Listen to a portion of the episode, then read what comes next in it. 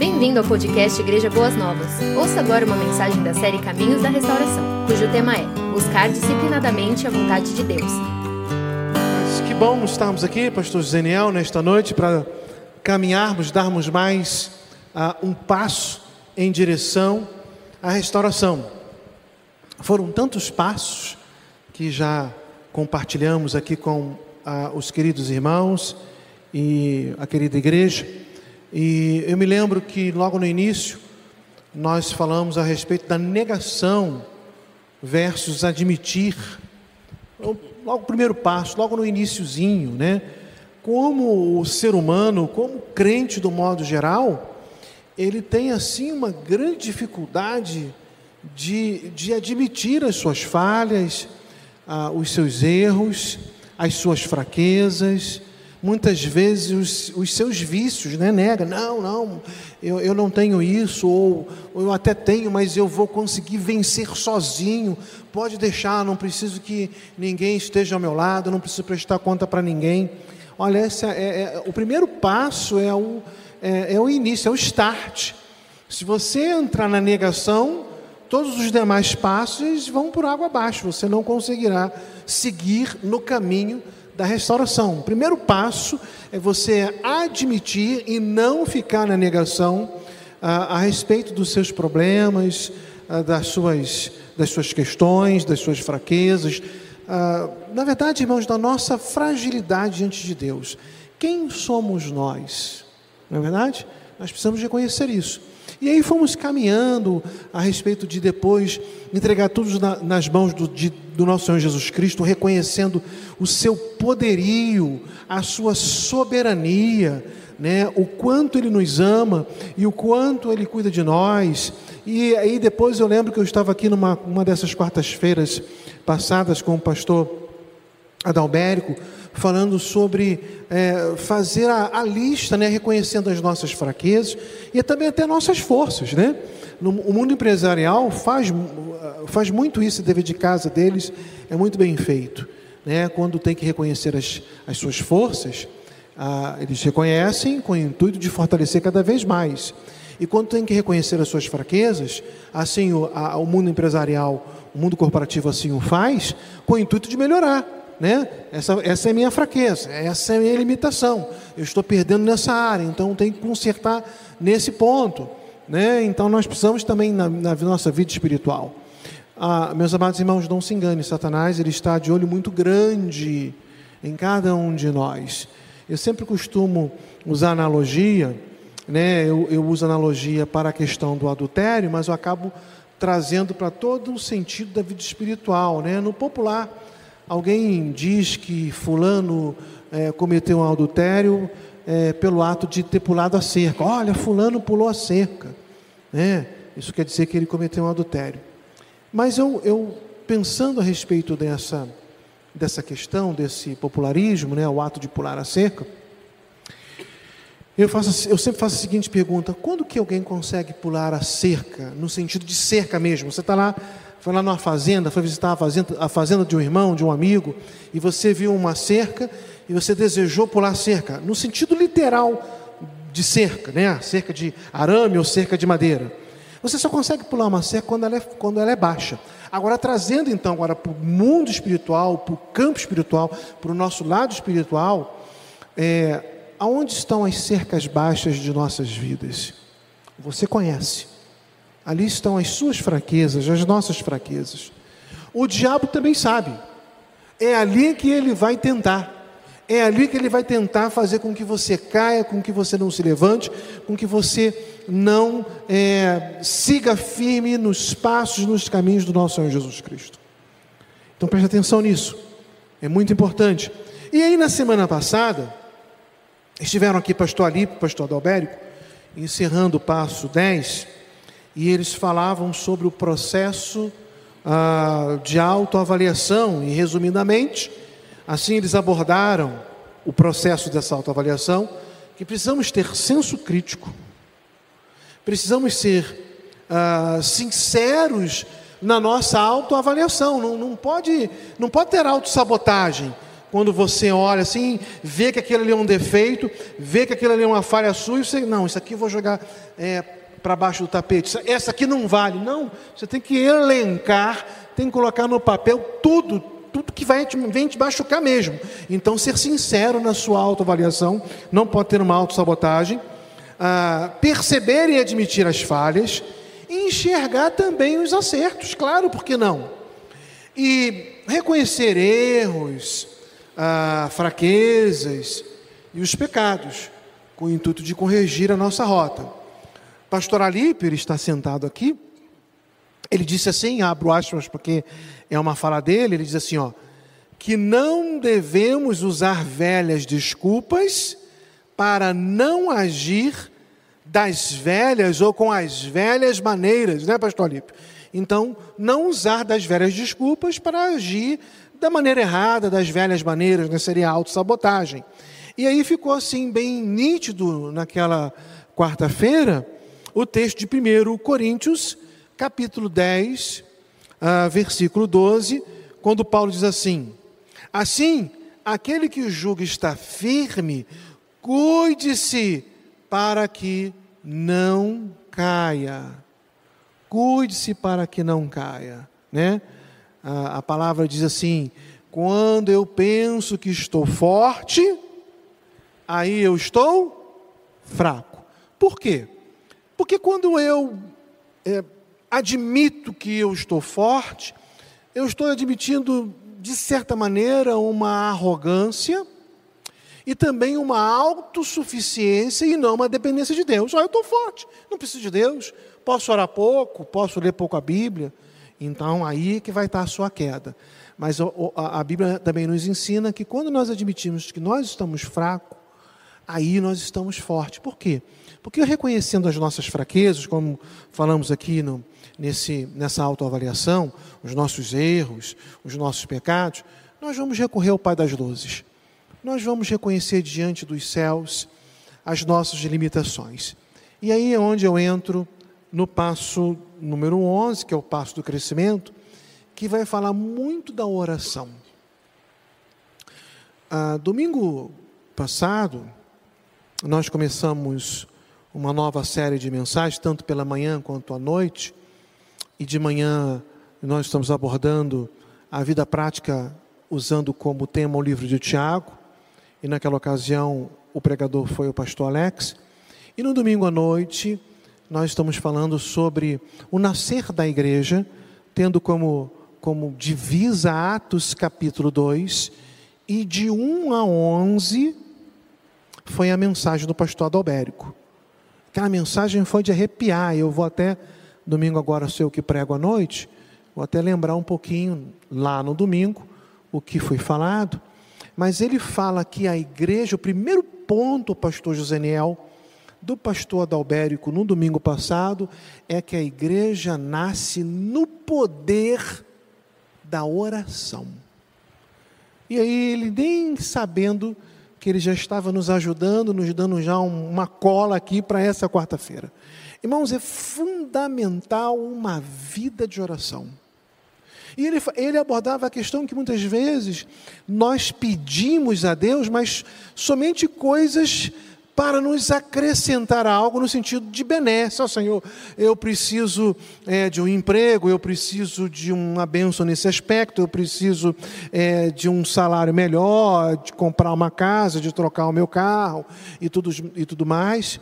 Quando também no aspecto da oração, irmãos, é fundamental no cumprimento dos passos levar isso muito a sério, porque não adianta seguir todos os passos se esse passo da oração não, foi, não for cumprido em nós ou por nós, porque é quando nós seguirmos, seguirmos todos os passos, e aí nós vamos chegar aos pés da cruz e falar assim: Senhor, agora está com o Senhor nós recorremos ao teu poder, à tua soberania, à tua graça, à tua misericórdia. Eu preciso ter forças no Senhor para uh, superar essa dificuldade, esse erro, essa limitação, essa fraqueza, esse pecado, esse vício.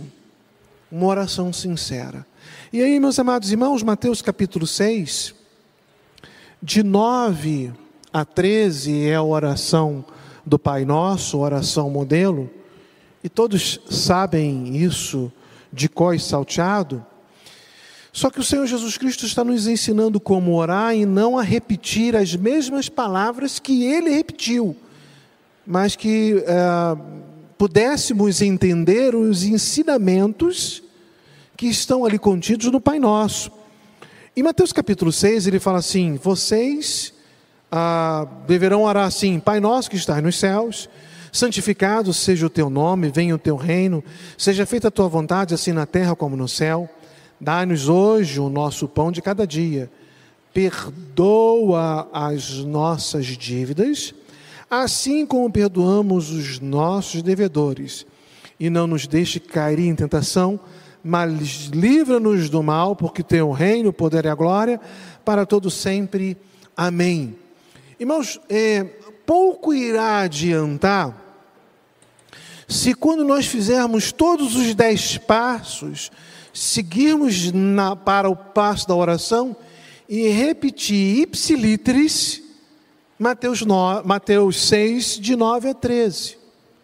Quando, na verdade, precisamos prestar atenção nos, nos ensinos contidos aqui no Pai Nosso, que nós devemos começar a oração glorificando a Deus com um grande desejo que o reino, que a vontade dele é, venha se cumprir nesta terra e nas nossas vidas, né? E aí sim nós é que vamos entrar é, na questão das nossas necessidades, até mesmo básicas, né? O pão nosso de cada dia, perdão de pecados, que o Senhor venha perdoar os nossos pecados, as nossas dívidas, as nossas faltas, assim como perdoamos. Lembra de um, de um dos passos, do, salvo engano, oito ou nove? Acho que foi o nove que fiz, fiz aqui com o pastor Alex, né? acerca do perdão. É quando eu peço perdão a Deus, quando eu também peço perdão ao outro, quando também entra na questão da restituição. Lembram disso? Né? Então não adianta você, sei lá, você tomou emprestado um dinheiro de um irmão, uns 50 reais, e, e aí fingiu que nada estava acontecendo, ou você mesmo é, é, mexeu com as emoções, falou alguma coisa contra um irmão que na verdade não refletia uma realidade. E aí você até pediu perdão a Deus, mas você precisa chegar ao irmão, ou se for, se isso aconteceu com um ato público, você deve voltar publicamente e restituir a alegria daquilo que você roubou do irmão ao coração dele, a paz, alguma coisa nesse sentido. Então, é, a oração do Pai Nosso, tudo isso aqui está embutido, perdoa as nossas dívidas, assim como perdoamos os nossos devedores. E aí, meus amados irmãos, o Senhor Jesus Cristo nos ensina que nós devemos, é, na oração, lutar contra a tentação. Não nos deixe cair em tentação. A tentação é algo diário que vem para nos derrubar. Olha, não confunda tentação com prova. Deus nos prova, o diabo nos tenta.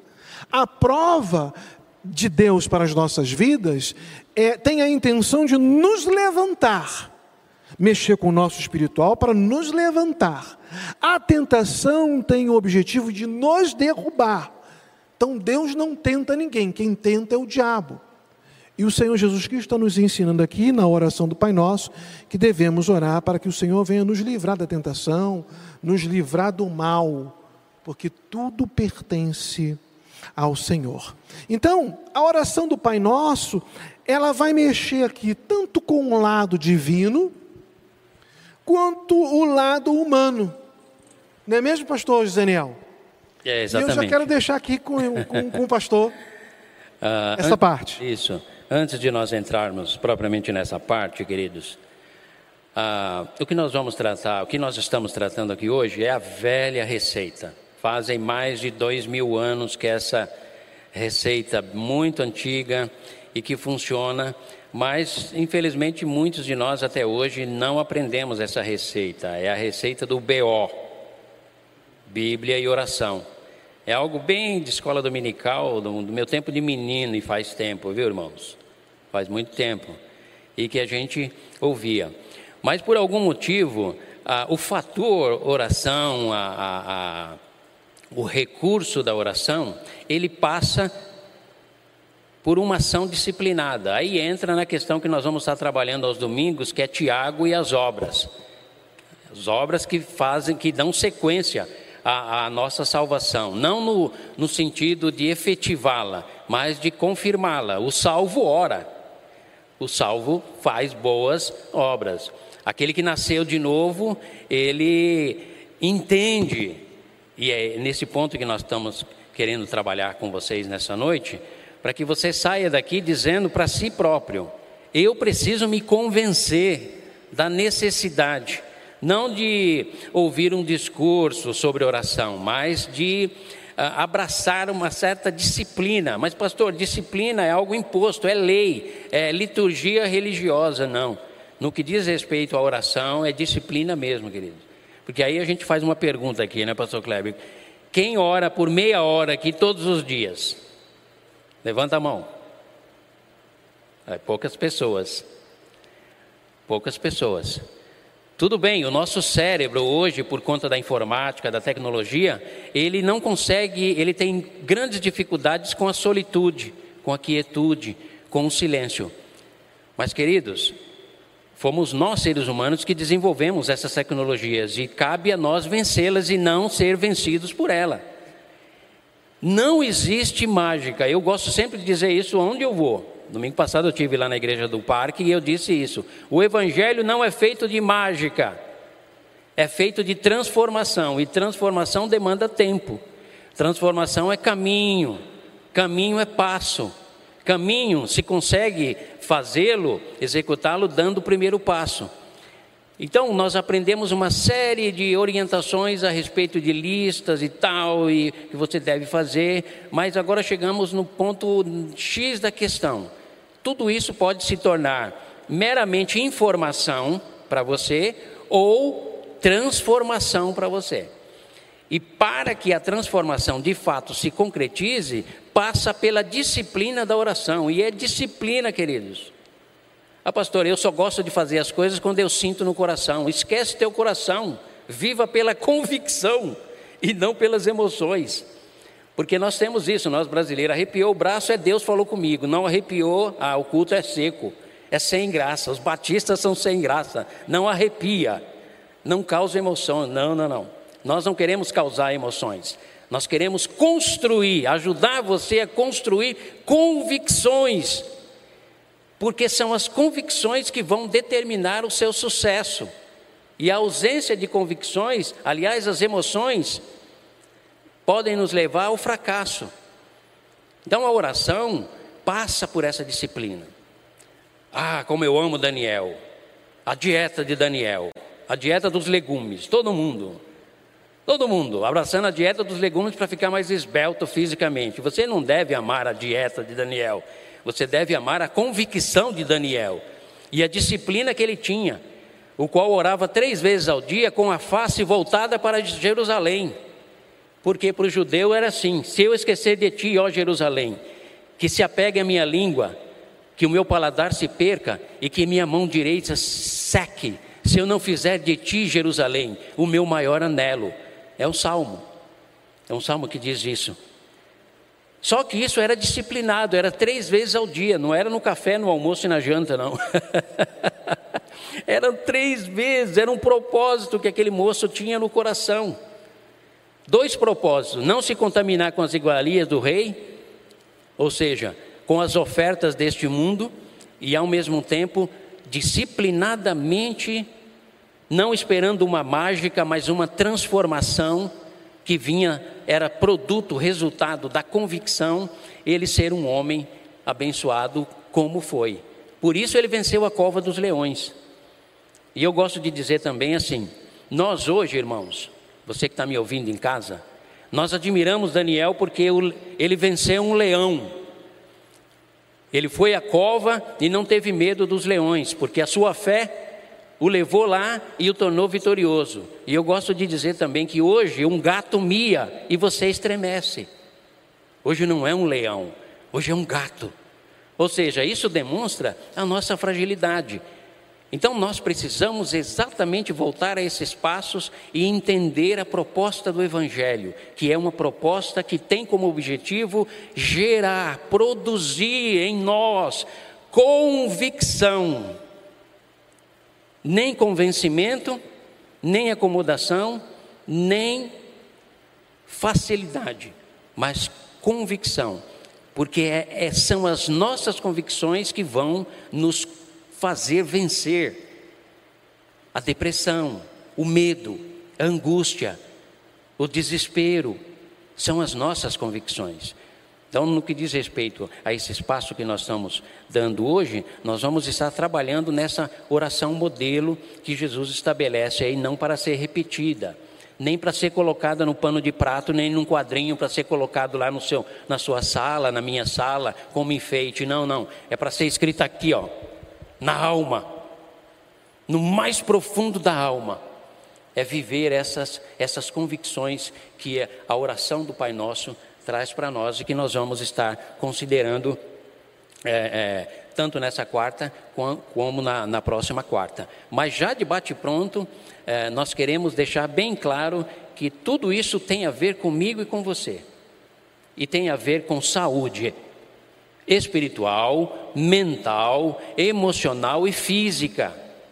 A igreja de Jesus foi estabelecida na terra com esse propósito: gerar saúde. Mas infelizmente eu já ouvi, e às vezes a gente é obrigado a concordar, que de repente a má instrução num contexto de uma igreja produz doença, culpa, rejeição.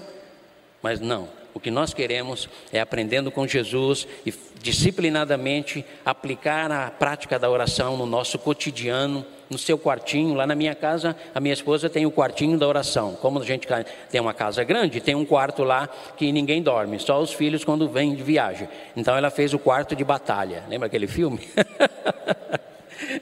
Três horas da manhã eu estou dormindo, quando eu vejo está lá ela ajoelhada e orando. Ela não é é, é, diferente de nenhuma das queridas irmãs, mas ela tem aprendido a disciplinadamente estar naquele cantinho lá, orando e clamando ao Deus Todo-Poderoso. E aí eu posso dizer para vocês, amados, claramente eu percebo isso na paz interior que nós temos, na tranquilidade que temos dentro do nosso lar e na segurança que temos nos nossos filhos, três filhos e nas nossas netinhas.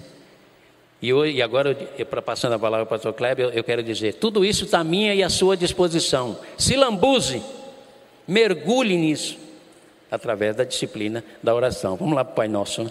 É isso aí, pastor José Niel. Eu vou, vou querer que, eu, que o pastor daqui a pouco continue aqui, mas você mexeu com ah, um assunto, abordou, uh, que trouxe à minha mente aqui uma, uma indagação que eu queria deixar com os irmãos que aqui estão presentes, bem como você que está aí na sua residência. Na sua agenda, ah, qual tem sido o lugar da oração? Qual local ela tem ocupado na sua agenda?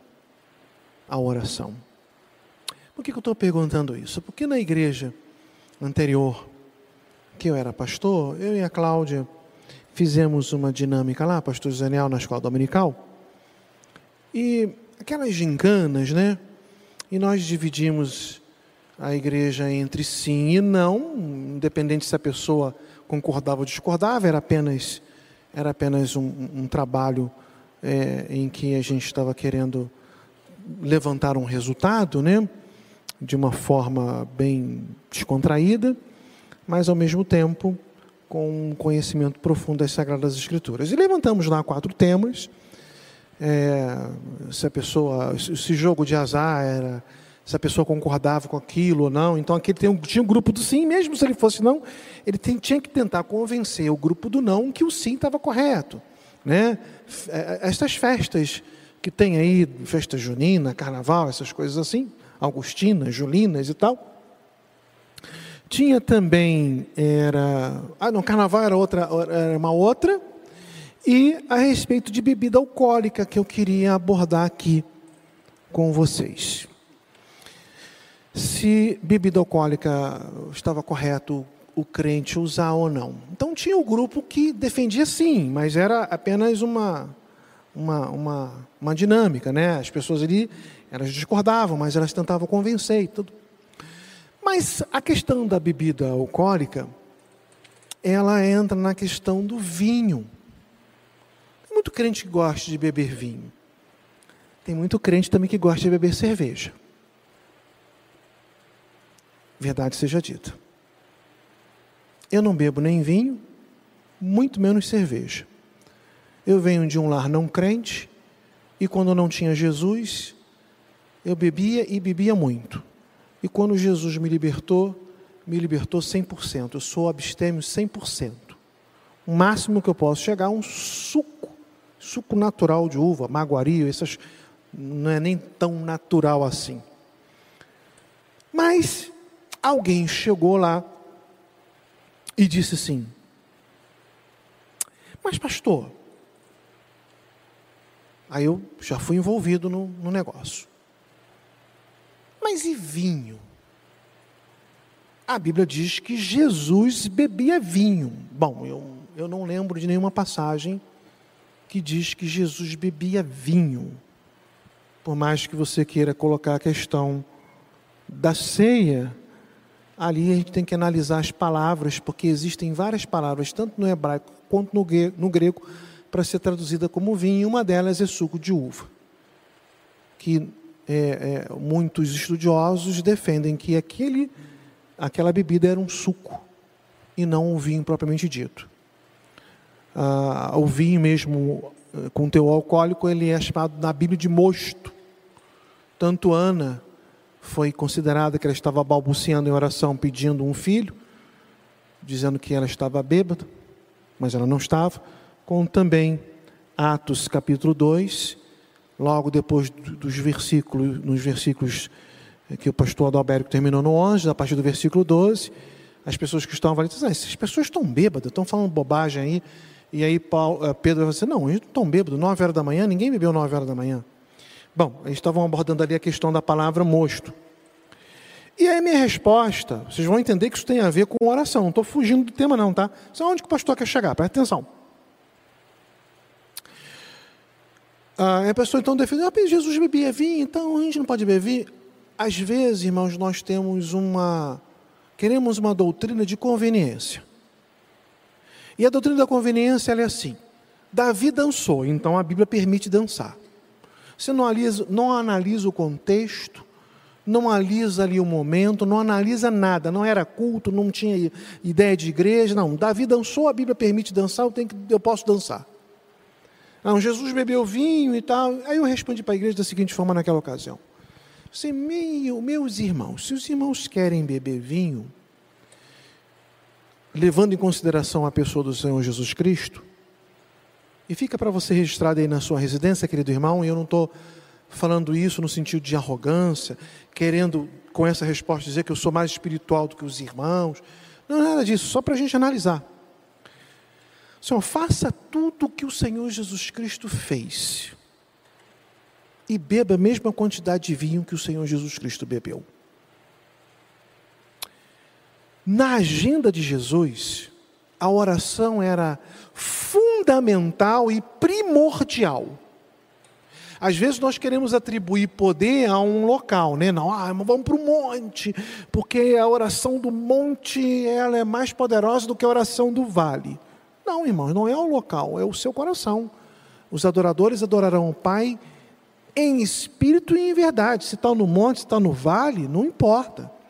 Por que o Senhor Jesus Cristo ia para o monte? Porque as pessoas o procuravam para cura, para um monte de coisa, expulsar demônios, aconselhamento, um monte de coisa. Então era o momento que ele se sentia mais sossegado, mais tranquilo, mas na agenda de Jesus, sendo Ele o próprio Deus, a oração estava em primeiro lugar.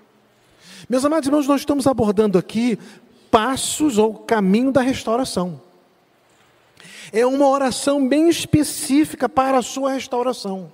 Mas se a oração, como o pastor Daniel bem disse, ela não for algo de disciplina, se você não é disciplinado, nem a, se, você, se você não é disciplinado, você não vai nem agradecer pelo alimento, muito mais vai ter um quarto de oração, ou um quarto de guerra, ou um momento específico de oração, para que você venha suplicar vitórias sobre as suas fraquezas. Porque você não é ou não está sendo um crente disciplinado. O intuito desta nossa reunião, todas as quartas-feiras, não é de puxar o orelha de ninguém. Não, por favor, não interprete a gente de forma equivocada.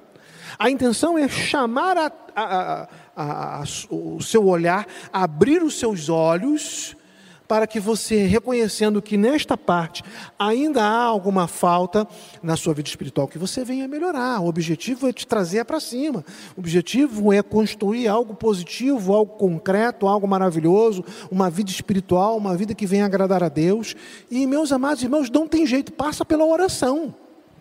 Não adianta você cumprir todos os dez passos e chegar no meio da oração, você não colocar isso diante de Deus, porque nós não vamos conseguir nada por nós mesmos. Ah, Jeremias capítulo 17 fala: Maldito o homem que confia no, no homem que faz do seu braço seu Deus. Alguns usam esse texto de forma equivocada, porque, primeiro, que fala assim: fala o texto de forma errada. Maldito o homem que confia no outro homem. A Bíblia não fala que você. A Bíblia não fala isso, maldito o homem que confia no outro homem. Não é isso que a Bíblia está dizendo. A Bíblia está dizendo, maldito o homem que confia no homem. Jeremias está chamando a atenção, ou Deus está usando a boca de Jeremias, dizendo o seguinte: maldito é o homem que confia nele mesmo, se colocando na posição de Deus. Não é no outro, é nele mesmo. E quando nós, meus amados irmãos, não damos uh, local para a agenda de oração, ela não faz falta na minha vida, é porque eu quero confiar na minha força, na minha quantidade de vida, de, de vida cristã. Ah, eu, eu sou crente Desde quando eu nasci, desde quando eu me lembro de gente, minha mãe já, mamãe me evangelizou, vovó me evangelizou, nasci no lar evangélico e batizei bem mocinho, bem rapazinho. Tenho 30, 40, 50 anos de vida cristã. Se você não ora, às vezes sua vida cristã está indo de mal a pior, rala abaixo. Cuidado, meu querido irmão. Você precisa levar isso muito a sério. O Senhor Jesus Cristo, na sua agenda, a oração era prioridade. Ele não só fala para os discípulos que eles devem orar e como devem orar, mas ele era modelo, ele mesmo era exemplo de oração. Mesmo na cruz, Jesus orou ao Pai pedindo que perdoasse os pecados de todos aqueles que estavam fazendo aquilo de forma é, equivocada, errônea. Perdoa porque eles não sabem o que eles estão fazendo. Então Jesus orou até instantinho antes da sua morte. Não é mesmo, pastor? Não, exatamente. Para os irmãos, alguém estiver anotando aí, aliás, uh, um bom hábito, queridos, traga papel e caneta sempre que você vier ao culto, porque aí, à medida que a gente cita um texto bíblico, você vai checar para ver se de fato esse texto corresponde. Na questão de Jesus, alguém exemplo de oração, você pode anotar aí se você quiser, Hebreus capítulo 5, 7 e 8. Hebreus capítulo 5, 7 e 8 vai nos falar que ele com lágrimas e pranto e clamor, ele como sacerdote, ele intercedeu por nós. Marcos 1, 35. Primeiro Hebreus 7, 8, 5, 7 e 8 e Marcos 1, 30, Marcos 1, 35. Jesus retirando-se alta madrugada para um lugar recluso, ali ele orava intensamente. Tá? Isso tudo são referências para que você esteja fortalecido nas convicções que você vai desenvolver na sua mente, não com base apenas no que nós estamos ministrando, mas com base nos textos bíblicos. Exemplos, exemplos de pessoas, personagens bíblicos que experimentaram verdadeiras transformações, milagres, experiências extraordinárias quando lançaram mão da oração, também é fantástico. E aí nós voltamos a dizer: esses exemplos são para nos estimular, para nos desafiar. Estando nós rodeados de tão grande nuvem de testemunha, diz-nos o livro de Hebreus, corramos o alvo que nos está proposto, olhando para aquele que é o autor, olhando para Jesus, que é o autor e consumador da nossa fé. Então, um exemplo clássico que as mulheres mais conhecem é Ana. Lá em 1 Samuel, capítulo 1, versículo 9 a 20. Mulher estéril, mas que venceu a sua esterilidade, sabe como? De joelhos e com lágrimas. Com emoção? Não, queridos, com convicção. E a convicção era tão tremenda que os seus lábios balbuciavam, não saía mais voz, a ponto do sacerdote Eli falar: mulher, tu está bêbada. Ele falou: não, meu senhor, com toda humildade repreendida injustamente, mas com toda humildade, aí a gente vê a característica de uma pessoa que ora. Com toda humildade, não, meu Senhor, eu sou uma mulher de espírito angustiado, porque sou estéril. E aí ele faz uma garantia para ela de que ela geraria filhos e um ano depois ela gera Samuel. Irmãos, isso não são personagens para nós fazermos deles uma obra de arte, colocarmos no museu da Bíblia e ficarmos olhando falando: ah, se tivéssemos pessoas como Ana hoje. Não, mulheres. Ana é um desafio para cada uma das mulheres, das nossas irmãs. É um desafio, é uma referência de vida a ser seguida. Né? Então nós temos Ana, nós temos Jabes, capítulo 1 Crônicas 4, 9 e 10, Jabes, aquele que foi gerado com dores. Vou repetir, Jabes, 1 Crônicas 4, 9 e 10 é um exemplo de alguém que nasceu para dar errado, nasceu, foi gerado com dores, causando dores à sua mãe, por isso deu o nome dele de Jabes, aquele que causa sofrimento. E aí ele ora a Deus: Senhor Deus, que a tua mão esteja sobre mim, que as minhas tendas sejam estendidas, que eu seja poupado de sofrimento. E o que o texto termina dizendo, eu me lembro claramente, e Deus ouviu a sua oração. Isso é fantástico, né? Isso, é, isso não é poema, queridos. Isso é verdade de Deus à disposição da sua igreja, que caminha em busca de uma restauração, de uma visão ampla do reino, de uma capacidade de não, não se preocupar apenas com questão de bebida ou não bebida, vestimenta ou não vestimenta, mas com a o conhecimento do reino, a percepção, a grandeza e a glória do reino. E aí a Escritura vem na nossa direção, né, Pastor Kleber, e diz assim: queridos, se vocês não são capazes de vencer questões básicas na vossa vida, como vocês vão alcançar elevado conhecimento? Nossa, exatamente o que nós estamos nos propondo nesse caminho da restauração. Não é melhorar os irmãos, não é ajudar os irmãos a melhorarem, é ajudar os irmãos a serem transformados, capazes de ter uma relação tão próxima e tão íntima com Deus, que essas questões mínimas vão ficando de lado linguagem obscena, hábitos e costumes que desagradam o reino e não glorificam o Pai, vai ficando tudo de lado. E aí é salmos, canções, glorificação do Pai. Aí, esse é o verdadeiro propósito do caminho da restauração. E isso não é fantasia, é possível, é real, é atingível e está à minha e à sua disposição, não é verdade, pastor Kleber? É isso mesmo. É, queridos irmãos, eu sou neto de Vonaí. Vonaí era batista. Eu não entendia absolutamente nada disso, porque, ah, na verdade, ela era minha bisa. Vovó, ah, hoje eu vejo que ela era assim afastada, mamãe não queria nada com Jesus, depois eu prometi que no, um dia aqui iria contar a história da minha mãe, não vai ser hoje. Mas eu queria falar da minha bisa Nair. Eu tenho certeza, irmãos, absolutas, inequívocas, que eu, Cláudio e Cleiton, são meus irmãos. Cláudio é pastor da primeira igreja batista São João de Meriti, no Rio de Janeiro. Cleiton não é pastor, mas é crente, batista. Batista é só, só não importa né, nesse momento o negócio de denominação, mas crente no Senhor Jesus Cristo, eu, pastor, trabalhando aqui com o pastor Wagner, mas somos frutos da oração daquela minha bisavó. Sabe por que eu estou falando isso? Porque tem, o pastor José Niel citou aqui vários personagens bíblicos, e a oração de Jabes foi um livrinho que fez muito sucesso, e muita gente comprou e ah, muito bom por sinal. Mas eu, eu, lembrei de Débora, e tem um projeto Débora aí que os, a sua divisa, né, o seu slogan é Mulheres de joelhos e os filhos de pé. Irmãos, a oração é algo poderoso. Deus ouve as nossas orações, como o pastor Zenel citou na oração de Jabes no final, e Deus ouviu a sua oração em diversas passagens bíblicas, e, e essa frase sendo repetida. E Deus ouviu a sua oração. E Deus ouviu a sua oração. Deus está pronto com os seus ouvidos inclinados para ouvir a oração do seu povo.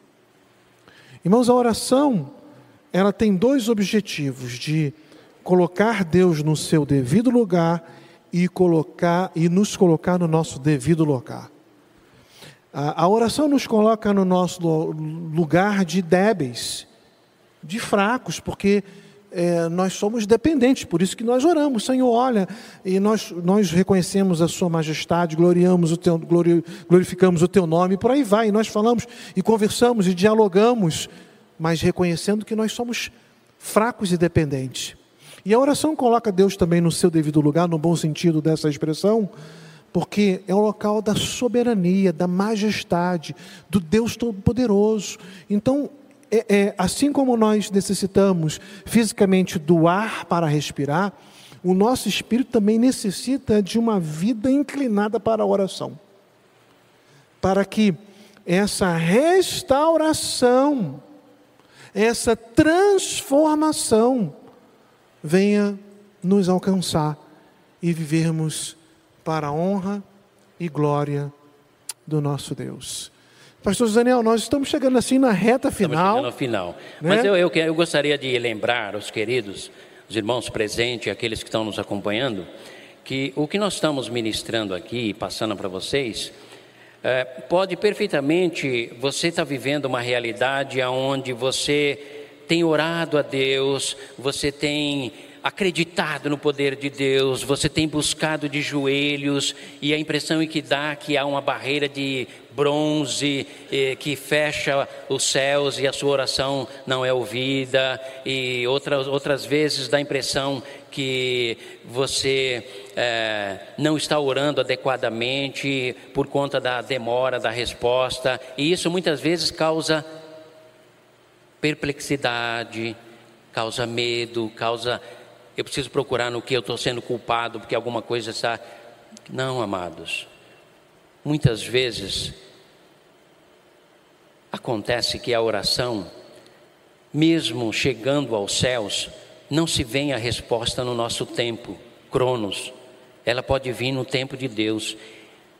Outras vezes, Deus está testando a mim e a você para ver o quanto nós o amamos ou amamos o que Ele pode nos proporcionar. Eu fico encantado quando eu leio a mulher cananeia com a sua filha doente e atrás de Jesus: Jesus, filho de Davi, tem misericórdia de mim.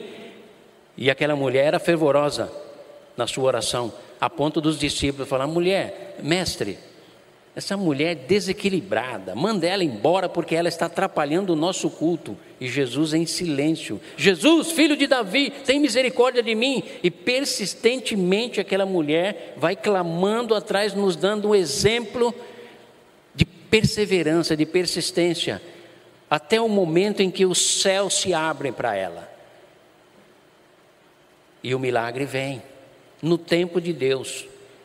E ela ainda é testada. Não é bom lançar o pão dos filhos aos cachorrinhos? Sim, Senhor. Sim, Pai.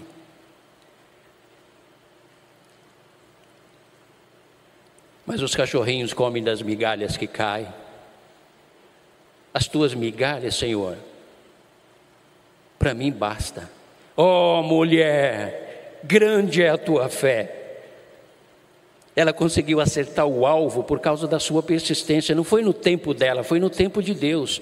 Então, é algo que nós queremos incentivar os irmãos, as irmãs a estarem orando e buscando ao Pai, mas sempre não colocando em jogo a soberania e a vontade dele, mas sempre deixando claro, Pai, eu quero muito que isso aconteça, mas que seja segundo a tua vontade. E se não acontecer, eu falo como Sadraque, Sadraque Mesaque e Abednego: Ó oh, rei, o meu Deus pode me livrar dessa fornalha, mas se ele não livrar e os nossos corpos forem incinerados, saiba que só ele é Deus. Aí vem a resposta, porque atingiu o coração do Pai. É isso, queridos que nós gostaríamos que vocês levassem nos seus corações, nas suas mentes. Você ouviu o podcast Boas Novas? Não se esqueça de seguir nosso canal para ouvir mais mensagens que edificarão a sua vida.